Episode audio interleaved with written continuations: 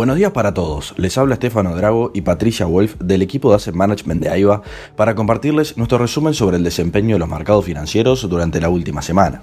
Los mercados financieros globales terminaron la semana con resultados positivos, mientras crece el optimismo en cuanto a las negociaciones sobre el techo de la deuda en Estados Unidos.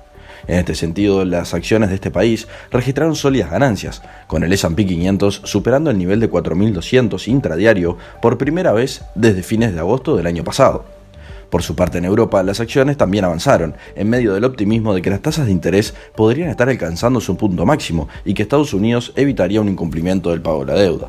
En este sentido, el Eurostock 600 terminó la semana con una suba de 0,72%. Por el lado de Asia, los mercados bursátiles de Japón registraron su sexta ganancia semanal consecutiva, con el Nick subiendo 4,8%, alcanzando máximos de casi 33 años durante la semana. Mientras tanto, en China, los resultados fueron mixtos, en medio de preocupaciones de que la recuperación post-COVID estaría perdiendo fuerza. La semana pasada, algunos banqueros centrales de Estados Unidos señalaron que prevén que las tasas de interés se mantengan altas y en todo caso suban, dada la persistente inflación. Un marcado contraste con la opinión de que la Reserva Federal recortará el costo del crédito mucho antes de que termine 2023.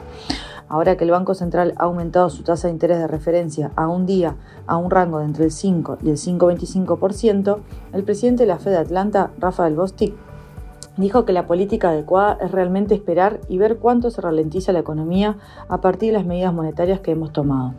Según Bostic, la inflación ha disminuido en cierta medida y debería seguir enfriándose, pero el proceso no será lo bastante rápido como para justificar un recorte de las tasas a corto plazo. De hecho, añadió, si va a haber una tendencia a la acción, para mí habría una tendencia a aumentar un poco más en lugar de recortar. En su comunicado de política monetaria del 3 de mayo, junto con la décima subida consecutiva de tasas, las autoridades de la Fed no se comprometieron firmemente a otra alza en su reunión del mes que viene y pasaron a depender de los datos. La próxima reunión se celebra los días 13 y 14 de junio. Por otro lado, en cuanto a datos económicos, el índice de producción industrial chino se posicionó con un crecimiento considerablemente menor al esperado, pero aún así continuó con el aumento progresivo que se venía viendo los últimos meses.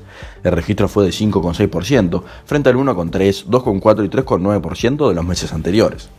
Además, las peticiones de subsidio por desempleo de Estados Unidos volvieron a retroceder tras el fuerte aumento de la semana pasada. Las últimas estimaciones eran de 254.000 y las mismas se posicionaron en 242.000. Por su parte, las ventas de viviendas de segunda mano parecen haber retomado en abril la tendencia que se venía viendo desde marzo del año pasado.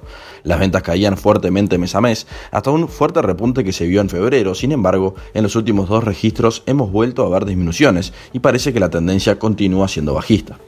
En cuanto al índice manufacturero de la Fed de Filadelfia, si bien el registro continuó siendo negativo y por ende la situación del sector manufacturero no parecería ser favorable, el dato no fue tan negativo como era previsto y tuvo un repunte con respecto a los meses anteriores. Por lo tanto, en materia económica, los indicadores siguen sin ser lo suficientemente claros y la Reserva Federal continúa siguiéndolos de cerca en busca de una nueva decisión para la reunión de junio. En cuanto al techo de la deuda de Estados Unidos, si bien persistió el sentimiento de que las negociaciones venían desarrollándose de buena manera y eso se manifestó en las ganancias en los mercados a medida que pasaban los días, la incertidumbre se mantiene hasta que no haya una decisión tomada. Un grupo de demócratas del Senado de Estados Unidos pidió al presidente Joe Biden que se prepare para invocar la decimocuarta enmienda de la Constitución, a fin de evitar el incumplimiento de pago de la deuda si fracasan las negociaciones con los republicanos, según una carta publicada el jueves.